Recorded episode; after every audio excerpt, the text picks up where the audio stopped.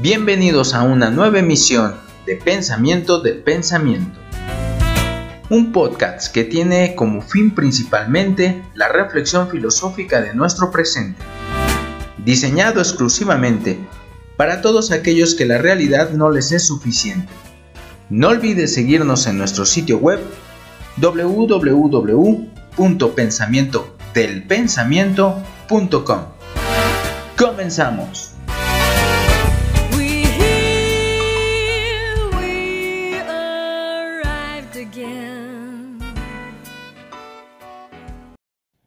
Buenos días, buenas tardes o buenas noches.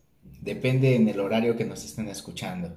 Hoy les habla su amigo y servidor Roberto y bueno, eh, tendremos la ausencia de Yesenia. No por ningún mal, ella tiene mucho trabajo y bueno, afortunadamente está muy bien de salud, pero no habíamos podido grabar nada. Ya nos han escrito varias personas y les agradecemos mucho. Ya teníamos demasiado tiempo sin, eh, bueno, sigo hablando en plural, pero bueno, ya tenía demasiado tiempo sin grabar algo, pero se debía únicamente a cuestiones laborales, a cuestiones de trabajo y bueno, pues ahora lo hemos retomado. Yesenia este, se incorporará en algún momento, espero. De momento, pues bueno, está, está trabajando en su doctorado y pues le deseamos siempre la mayor de las suertes y le enviamos la mejor de las vibras para que funcione todo bien, eh, eh, salga todo bien y bueno, se incorpore lo más pronto posible, que seguramente se va a extrañar demasiado. Una voz como la de Jessie siempre se extraña más que la mía. Sin embargo, pues bueno, aquí estamos y, pues bueno, con un nuevo tema. Pero antes de entrar a ello, como ya es costumbre, me gustaría hablar de, dos noticias o hacer mención a dos noticias que, que me han parecido bastante pues bastante importantes o, bastante interesantes, ¿no? Para los momentos que estamos viviendo. bueno, uno de ellos es un escrito de Leila Guerreiro en el diario El País y me pareció muy, muy interesante.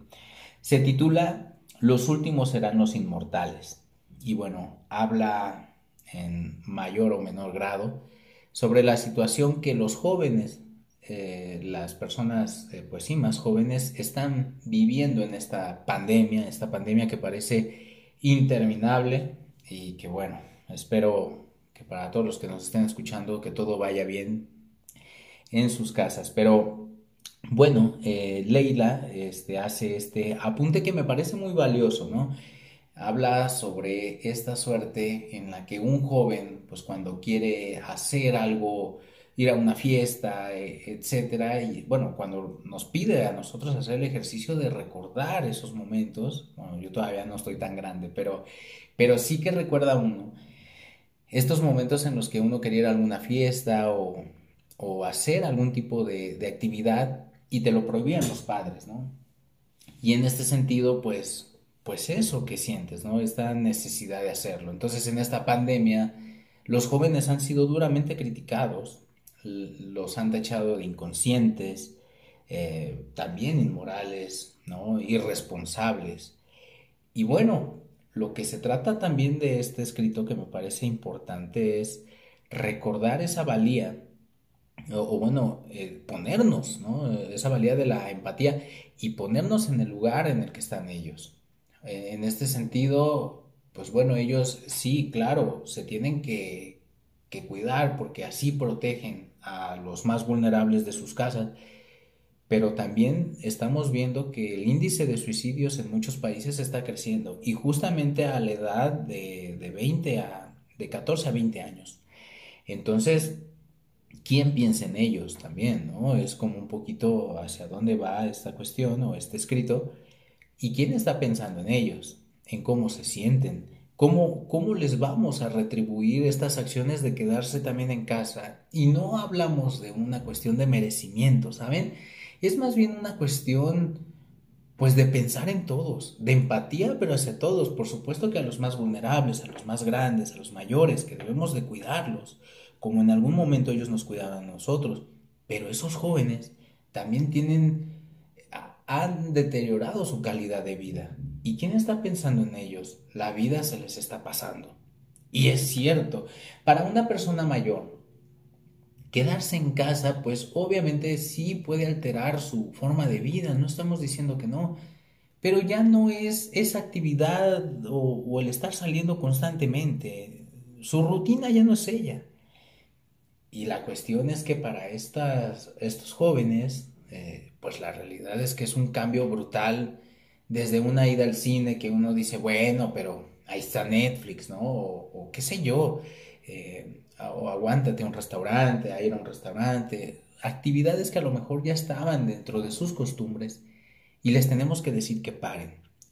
Eh, el mencionar todo esto no es para decir que está bien que salgan o, o que no, sino para poner justamente en cuestión eso, ¿no? Lo, lo que la filosofía siempre nos, nos hace cuestionarnos, ¿y qué sería lo correcto? ¿O cómo se puede manejar la situación? La realidad es que la calidad de vida de los jóvenes está deteriorada de forma alarmante y los índices de suicidio lo están demostrando. Y bueno, ¿qué vamos a hacer? Tenemos que pensar también en todos porque pasa el tiempo, pasa el tiempo y la realidad es que no hay solución al tema. Ahora ya por fin estamos contando con vacunas, ¿no? Es la, novedad en, en este podcast. Pero eh, por lo menos en países como México, la vacunación va muy lenta. Y en muchos países de Latinoamérica seguramente está sucediendo lo mismo. ¿Y hasta cuándo se podrá retomar una vida más o menos normal? Y la realidad es que solo somos jóvenes una vez. Me parece que ahí hay un tema importante y bueno, lo quería mencionar. La segunda, y esta sí es noticia, no es solamente un artículo de opinión, eh, es también del país y bueno, ya con unos poquitos días, ¿no? De, de, que se dio esto, fue del 18 de marzo, pero de que España aprueba la ley de eutanasia y se convierte en el quinto país del mundo en regularla. Los solicitantes deberán sufrir una enfermedad grave e incurable o un padecimiento grave, crónico e imposibilitante. Eh, bueno, eh, también se menciona que España se ha unido este, bueno, ese jueves a Holanda, Bélgica, Luxemburgo y Canadá como uno de los primeros países del mundo que regulan la eutanasia. Eh, bueno, la eutanasia, recordemos, es este bien morir, ¿no? Viene de la unión de palabras de eu, que en griego es pues bien, y el thanos, que es, es la muerte, ¿no? Entonces, una buena muerte, más bien, es a lo que se está refiriendo. No, no es una cuestión de suicidio, no es una cuestión de, asesinato de ninguna forma, es eh, la posibilidad de elegir un bien morir, ¿no? Hablamos para, pues para estas personas que sufren de enfermedades no solamente terminales, sino que viven en condiciones pues un poquito eh, complicadas, que no se pueden valer por sí mismas o que sufren mucho dolor y que bueno, está esta nueva propuesta para pues para culminar de una forma digna y sobre todo creo que si que si tenemos la libertad de elegir cómo queremos vivir, también deberíamos tener la libertad de elegir cómo queremos morir, ¿no? Eh, me parece que es pues con la aplicación de un cierto de una cierta sustancia, ¿no? Que poco a poco va culminando con, con la muerte. Este, bueno, respecto a este tipo de cuestiones, mm, es siempre como un poquito complicado dar una opinión. Yo creo que más allá de, del aspecto moral o ético que cualquier persona podría decir lo que le parece, se deben de tomar otro tipo de cuestiones. ¿no? Yo creo que, que sí hay ciertas eh, vidas que pues en, en algún momento ya no tienen o puede dejar de tener sentido para la persona más bien. Y creo que esta es una buena oportunidad para, pues, para culminar de una forma sana, por más que suene raro, pero para culminar de una forma pues bien hecho, ¿no? Esta cuestión de la muerte, siempre el tema de la muerte va a ser muy complicado para todos, pero, ¿no? Y también creo que viene esta parte religiosa, ¿no? En la que pues en la que si está permitido, si Dios es el que decide sobre nuestra vida y sobre nuestra muerte y si nosotros tenemos derecho a ello no. Por mi parte puedo decir que entiendo que muchas personas quieran terminar con su vida y, que yo prefiero que sea de una forma tranquila. Ah, esto me recuerda un poquito a, lo escrito por Genofonte en la apología de Sócrates, que, bueno, a diferencia de la de Platón, Genofonte lo que menciona es que Sócrates quería la muerte por miedo a la vejez, Entonces acepta tomar la cicuta porque es una manera delicada en la que va a terminar su vida. Entonces me parece que, algo parecido sería con esta parte de la eutanasia. Pero bueno, ya este, eh, ya se aprobó. España se une a este reducido grupos en los que la eutanasia está regulada y bueno, eh, es, no sabría si decir una buena o mala noticia. Para mí creo que es una buena noticia en la que se tiene que avanzar hacia las libertades humanas, pero, pero bueno, eh, debe de ser todo un tema, por favor, escríbanos y, díganos pues el parecer. Hay mucho, afortunadamente nos han seguido mucho en España, tenemos varias audiencia de allá, entonces sería súper interesante saber pues el debate eh, en, el margen cotidiano, ¿no? no en el de los diarios ni en el de los intelectuales, sino entre las personas. Debe ser España seguramente un país muy apegado a la religión y en ese sentido, pues sería muy interesante saber cómo cae esta noticia. En fin, ahora sí, pasemos a... En México diríamos algo así como a lo que te truje, chencha, que significa pasemos a lo que estamos aquí. Eh, bueno, nosotros ahora queremos hacer un, un, seguimiento de, de exposiciones acerca de la democracia. ¿Por qué de la democracia? Bueno, en, México está a punto de vivirse una de las elecciones más importantes en su historia y este y creo que también para eso es, es necesario, pero sobre todo me interesa porque el haber vivido, bueno, el estar viviendo más bien esta pandemia nos recuerda o nos hace ver cómo la democracia está en crisis, ¿no? E, esta falta de bueno, más bien esta inoperancia en la que han entrado muchos gobiernos o estos decretos autoritarios que se están viviendo. Y bueno, en Latinoamérica esta ola de, de jefes de Estado que llegan por el voto popular y se empiezan a, a quedar en ese puesto y se convierten en personajes autoritarios, pues me parece muy importante hablar de la democracia y también entender, como que ampliar un poquito nuestro concepto de lo que es la democracia. Porque la democracia no se agota en elecciones. Pero bueno, hoy vamos a comenzar con este texto de El futuro de la democracia de Norberto Bobbio. Norberto Bobbio, un filósofo italiano, y este texto es escrito en los 80, bueno, vio la luz en 1984 y es una recolección de varios escritos que hizo en ese momento Bobbio acerca de la democracia. Y bueno, pasemos un poquito a lo que, a lo que va haciendo el texto. Comenzando en la introducción, eh, me parece muy importante hacer este apunte. Bobbio usa la palabra, cuando se refiere a estos temas de la democracia, usa la palabra transformación de la democracia y no crisis. Y él lo resuelve diciendo, porque esta palabra de crisis designa un colapso inminente. O sea, cuando hablamos que algo ya está en crisis, es porque simple y sencillamente está tan deteriorado que tarde o temprano tiene que, que sucumbir. En ese sentido, pues él dice, yo no optaría porque la democracia estuviera en crisis, sino en una transformación, o está en estos lapsos de transformaciones, y bueno, sí que lo hace distinto. Pero me gustaría iniciar con esta pregunta. A casi 40 años en que este escrito salió o estos escritos salieron, ¿podemos decir ya que la democracia está en crisis? Y no sé, esa es una, es una pregunta dependiendo mucho del lugar en el que vivan.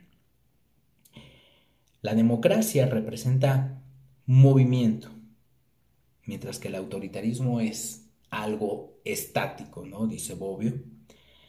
Y, bueno, eh, es muy interesante encontrar esta forma en la que en la que debemos de entender la democracia, ¿no? Eh, la democracia tiene este movimiento de ideas que siempre están fluyendo dentro de ellos y no una idea que se quiere establecer y que se quiere hacer de forma permanente, ¿no?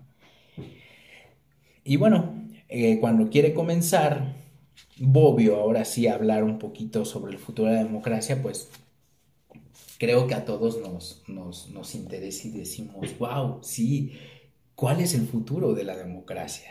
Y esperamos que un filósofo nos dé la respuesta. Graso error. Porque... Perdón, es que el café está muy bueno.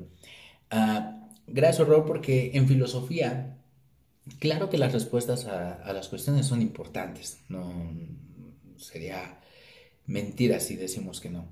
Sin embargo, lo más importante en filosofía siempre va a ser la pregunta. Esa pregunta que lleve a la reflexión, que llegue a incomodar ¿no? a lo establecido para dar ese apunte importante. Las cosas podrían ser diferentes. Y bueno, en la cuestión del futuro de la democracia, a todos nos interesa saber qué va a pasar con la democracia y me gustaría para esto que el propio Bobbio nos respondiera. Dice así, invitado a presentar una disertación sobre el porvenir de la democracia, tema por demás insidioso, me defiendo con dos citas.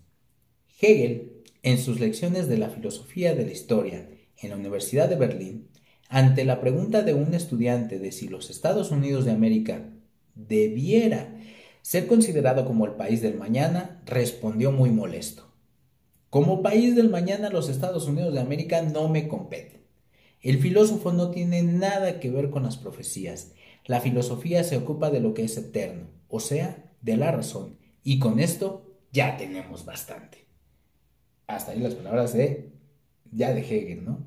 En la situación de Max Weber, que es la segunda cita que va a rescatar Bobbio, dice así: Max Weber en su famosa conferencia sostenida ante los estudiantes de la Universidad de Múnich al final de la guerra sobre la ciencia como vocación, respondió al auditorio que le preguntaba insistentemente su opinión sobre el futuro de Alemania.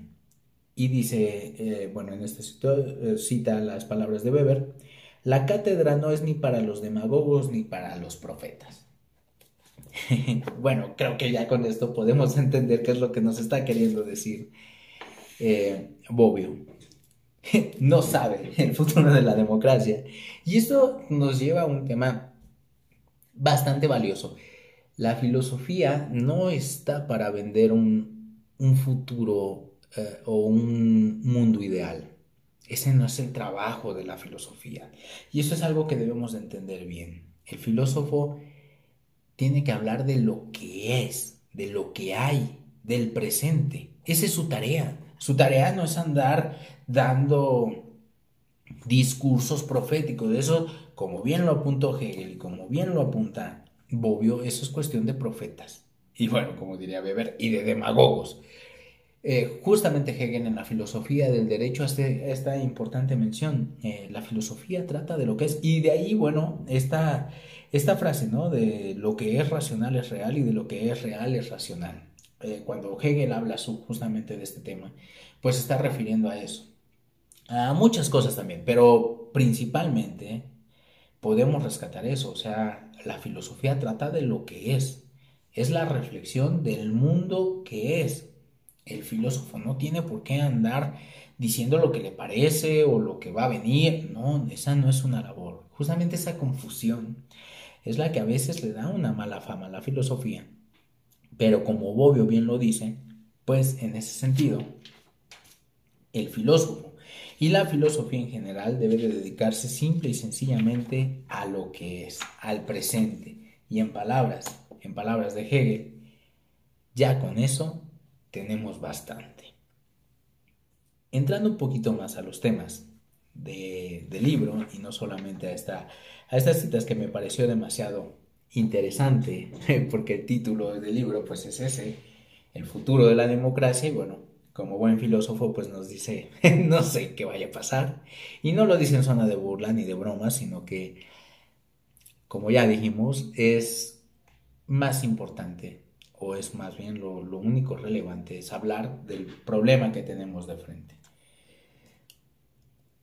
En el segundo apartado, que tiene por nombre una definición mínima de democracia, pues bueno, a eso vamos, ¿no? A dar una definición mínima de democracia, o bueno, la que da, la que da Norberto Bobbio. Y dice Bobbio, por lo demás, también para una definición mínima de democracia, como es la que adopto, no basta ni la atribución del derecho de participar directa o indirectamente en la toma de decisiones colectivas para un número muy alto de ciudadanos, ni la existencia de reglas procesales como la de la mayoría, o en caso extremo de unanimidad. Es necesaria una tercera condición. Es indispensable que aquellos que están llamados a decidir o a elegir a quienes deberán decidir se planteen alternativas reales y estén en condiciones de seleccionar entre una u otra. Y ahí ya terminan las palabras de Bobbio.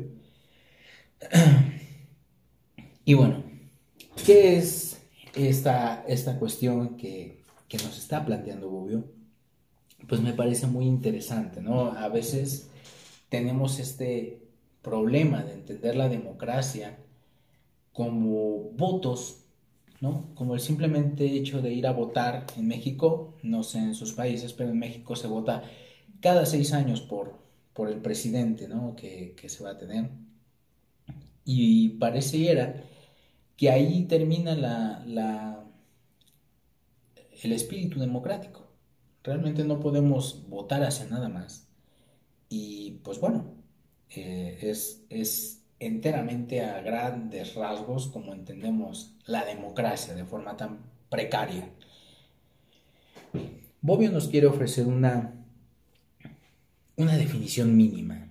Obviamente a partir de aquí la democracia puede crecer, ¿no? Se puede expandir, se puede expandir y, podemos pensar en, otras cualidades que puede tener un, un país democrático. De mínimo, el país más austero, el país, eh, eh, el bebé democrático, el país de los bebés democráticos, o sea, la democracia en pañales, mínimo debe de contar con, con tres cuestiones, dice Bobbio. La primera es una mayoría de la población, que la mayoría de la población, perdón, pueda tomar decisiones de forma directa o indirecta. Es decir, em, hablar de la mayoría, no, no de todos, ¿no? Como regularmente la democracia se entiende. Están donde el que gobierna o toma las decisiones es uno, están esos países donde se toma la decisión un, reducido grupo, y están aquellos donde en teoría deberían de ser todos. Pero la realidad es que eso es una ficción. No hay un país donde todos decidan. ¿Por qué? Porque debes de tener una cierta edad, ¿no? Para poder este, eh, tener derecho al voto. Y ya con eso, pues ya hablamos de, que no son todos. En las mejores democracias, pues sí es una mayoría, ¿no? Depende de los países, pues se pueden tener, este, eh, no sé, quizás una, una ración del pueblo, pero mientras más democrático se piensa, pues se va aumentando el número de personas. Piénsese uno en México.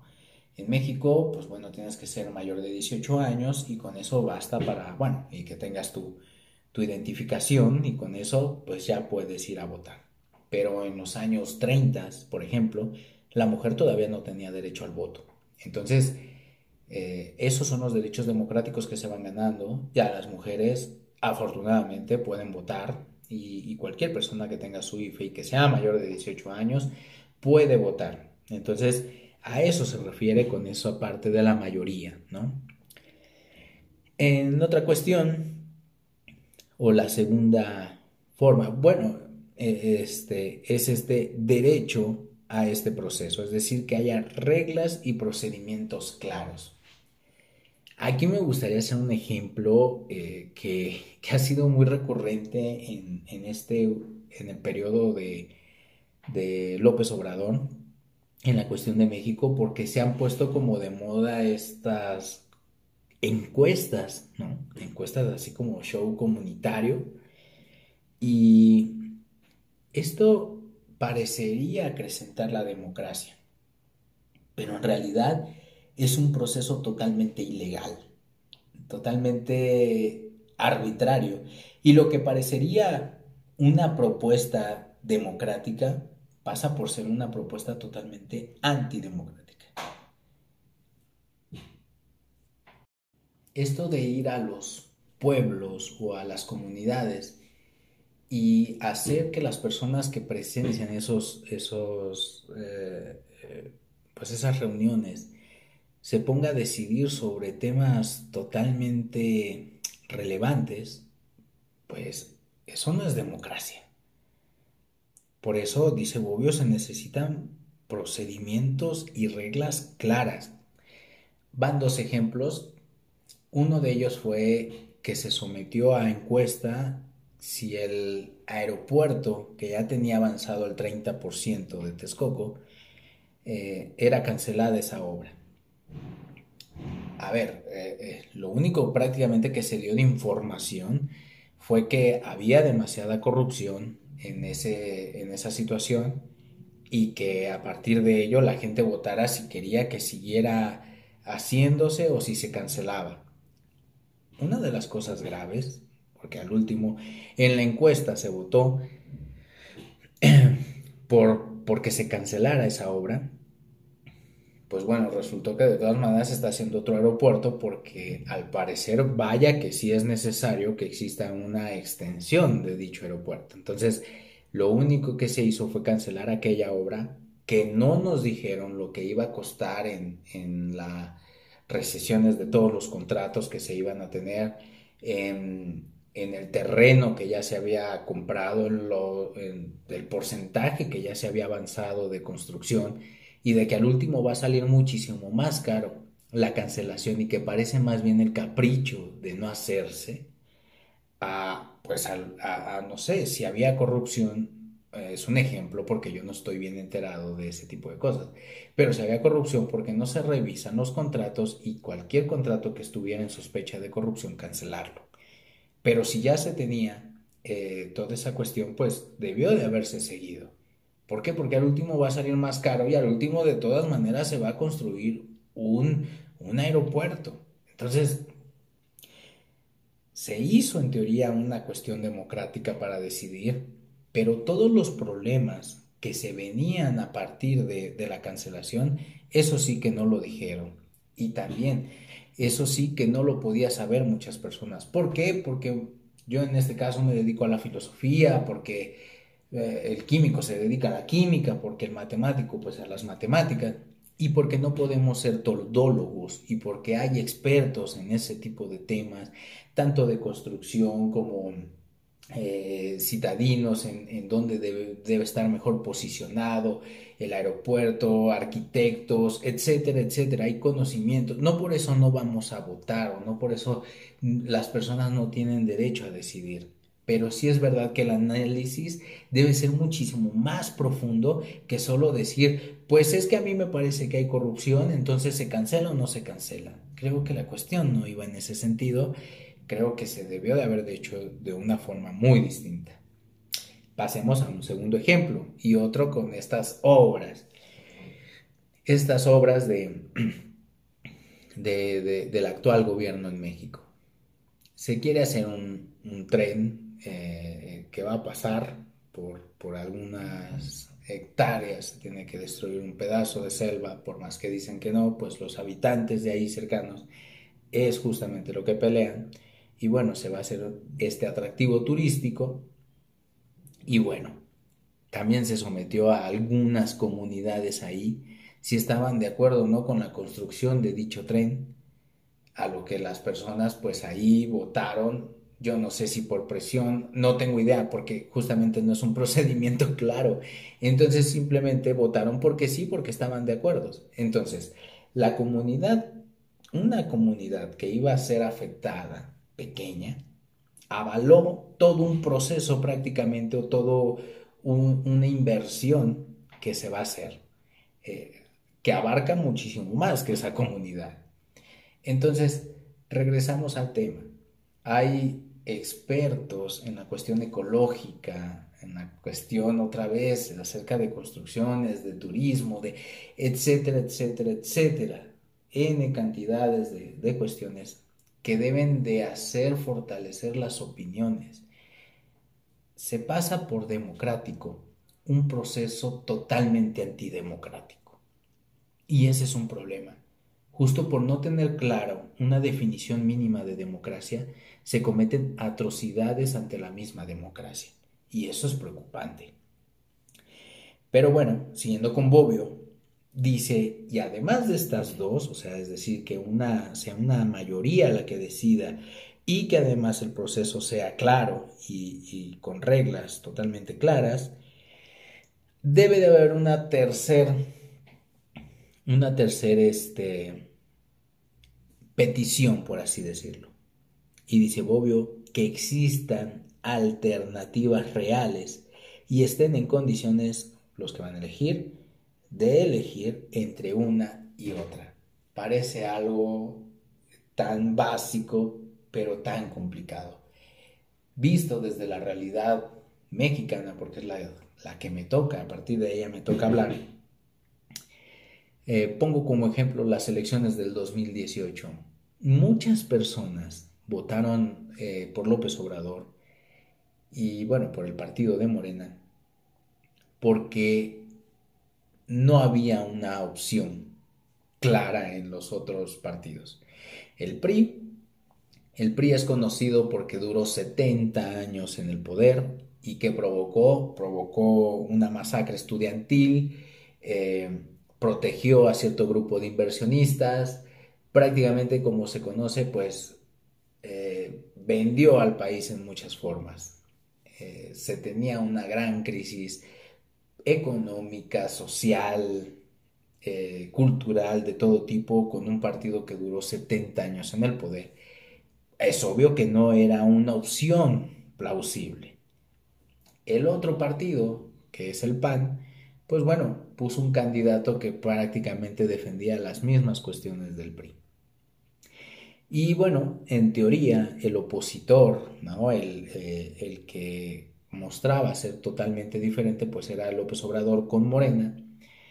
Y a lo que voy, o a lo que quiere darse a entender con esta ejemplificación es, no había a dónde voltear. No teníamos eh, alternativas reales. Muchos votaron con, fue un voto de fe ciega hacia López Obrador, solo porque él prometía ser diferente, pero bueno, eh, todos prometen lo mismo. Y en esa cuestión, pues no había realmente alternativas reales. Y bueno, en las condiciones de elegir uno u otro, pues bueno, quizás en esa cuestión sí se cumplía, pero las alternativas sí que no había. Uno volteaba a ver a los candidatos y decías, joder, pero ¿por quién voto? No hay por quién votar. Ya no votaba uno por la mejor opción, sino por el menos malo. Y votar por el menos malo quiere decir que simple y sencillamente no tienes alternativas reales. Y eso es algo que pasa, que pasa aún todavía, ¿no? Cuando se dijo que se iba a cambiar, cuando se dijo que se iban a hacer las cosas diferentes, pues sigue pasando. Hoy en día, eh, en el estado de Guerrero, Guerrero es uno de los estados que conforma la República Mexicana, eh, también en esta cuestión de, de las elecciones que se van a hacer, pues para votar por el gobernador del estado. Fíjense nada más, ¿ustedes por quién votarían? ¿Votarían por, por el candidato que presenta el Partido eh, eh, Revolucionario Institucional, o sea, el PRI? ¿Votarían ustedes si saben que ese candidato tiene nexos con el narcotráfico? o bueno, sospecha de tener nexos con el narcotráfico, y la otra opción es el candidato de Morena, que son las siglas de Movimiento de Regeneración Nacional, eh, que bueno, tiene como el presidente López Obrador, y bueno, el candidato de este partido político tiene denuncias por violación y acoso. Y bueno, comprobado que no ha podido eh, hacer frente a la ley porque ha abusado de su fuero político, ¿no? estas insignias de estados de excepción, ¿no? Donde se ve que las reglas las cumplimos todos los demás, no aquellos que la hacen. Pues bueno, la cuestión es, ¿por quiénes votarían? La verdad es que no hay, o votas por el violador o votas por el narcotraficante. A esto se refiere Bobbio. No hay alternativas reales, entonces ni siquiera estás en una democracia. Y bueno, para que se pudiera dar este, este tercer elemento de la definición mínima de democracia, se debería de garantizar los derechos de libertad de opinión, los derechos de la propia opinión, los derechos de expresión, de reunión, de asociación, es decir, eh, proteger el Estado liberal. Porque más allá de las ideas que se puedan tener acerca de lo que es el neoliberalismo o el liberalismo, bueno, para empezar, un Estado liberal es aquel que protege estas libertades y el Estado democrático, bueno, un país democrático va de la mano, y esto lo menciona también Bobbio, va de la mano con un Estado liberal y cuando cae uno, cae el otro. Entonces, haciendo solo un pequeño y rápido análisis de, esta definición mínima y que es con lo que vamos, bueno, con lo que hemos comenzado este, estas, eh, pues estas charlas, por así decirlo, o estas pequeñas conferencias acerca de lo que es la democracia, pues ya tenemos bastante, como decía Hegel, para preocuparnos, creo yo. Si nos vamos a la, a la definición mínima, estos tres elementos que menciona Bobbio, en México, hablando exclusivamente de México, eh, pues ya hablamos de estas reglas y procedimientos claros que no, no, no existen del todo y tampoco existen estas alternativas reales. De las tres fundamentos que pone este Bobbio, cumplimos si acaso solo con uno. Uno de tres. Wow. Eh, pero bueno, eh, la cuestión es esta. Debemos de entender lo que es la democracia, porque cuando sucede esto da miedo. Da miedo enterarnos prácticamente o da miedo de abrir los ojos a que vivimos en un país con una democracia precaria. Y la situación que vive México es la situación que se vive en muchos países de, Latinoamérica y en muchos también que se viven en, pues en África y seguramente en Asia, ¿no? O no lo sé. Pero la realidad es que Latinoamérica sí que está sufriendo con estas democracias pues precarias. Y, entonces, ¿qué es lo que estamos viviendo? ¿no? esa sería la pregunta, ¿en qué tipo de régimen entonces estamos viviendo? Cuando nos creíamos democráticos, pues creo que podemos empezar a entender que democracias eh, mínimas, por lo menos, a, una sociedad que se pueda decir democracia, pues, pues son pocas. Por lo menos a mí yo me atrevería a decir que México es una democracia regañadientes y con muchos riesgos de que eso termine. Eh, tampoco para ponernos en la situación como extremista, pero oye, si es una definición mínima que se dio en los 80, o sea, hace 40 años, y, es siglo XXI y solo cumplimos con una de tres, wow, vaya que sí es preocupante. Sí es muy, muy preocupante, pero bueno, todo esto para redondear y hacer la pregunta inicial, ¿no? Con esto vamos a, concluir este, esta primera charla acerca de la democracia. Y repito la pregunta, ¿está en crisis la democracia? Recuerden, Bobbio dijo transformaciones de la democracia por no querer mencionar crisis. A 40 años o casi 40 años del escrito, no sé. Por mi parte, por mi parte creo que sí. Creo que está en crisis. Eh, y creo que también por eso hemos visto muchos gobiernos autoritarios tomar las riendas de los, de los, de los países, sobre todo en Latinoamérica, pero no es un mal de Latinoamérica. Ahí está Trump con Estados Unidos, bueno, ya, ya está Biden. doy estas notas para que se vayan actualizando y sepan que en qué más o menos en qué momento estamos. Pero estas falsas promesas, ¿no? Estos, estos gobiernos que han sido denominados como populistas, pues me parece que han tomado mucho, mucha presencia en la política mundial por la crisis que vive la democracia.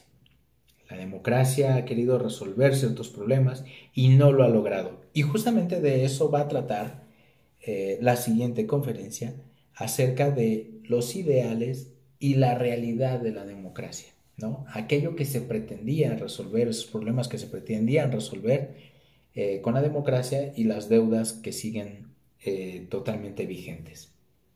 Hasta ahora, pues bueno, ya podemos tener un, mínimo, una definición mínima de democracia y me encantaría que, nos escribieran al, pues al correo, recuerden es eh, pensamiento del pensamiento arroba y también, bueno, está el Facebook que lo pueden encontrar como Pensamiento del Pensamiento o también nos pueden escribir a la página www.pensamientodelpensamiento.com. Entonces, pues estoy interesantísimo, muy interesado eh, de, conocer la, situación y la vigencia de la democracia en sus países. Eh, por lo pronto, y solamente porque muchas personas no dan ese tipo de, eh, de opinión. Esto ya es a, mera opinión, esto no tiene nada que ver con lo de Bobbio, es una opinión personal. A mí me parece que en México la democracia sí que está en crisis y una crisis muy grave. ¿Cuál es el futuro de la democracia? Habrá que, que esperar a verlo, pero como buenos filósofos que somos, lo que nos debe atender a nosotros es el presente. Muchas gracias por habernos sintonizado, por habernos escuchado. Los extrañábamos, extrañábamos hacer esto. Espero también nos hayan extrañado de buena manera. Y bueno, esperamos sus comentarios. Hasta la próxima. Gracias. Chao.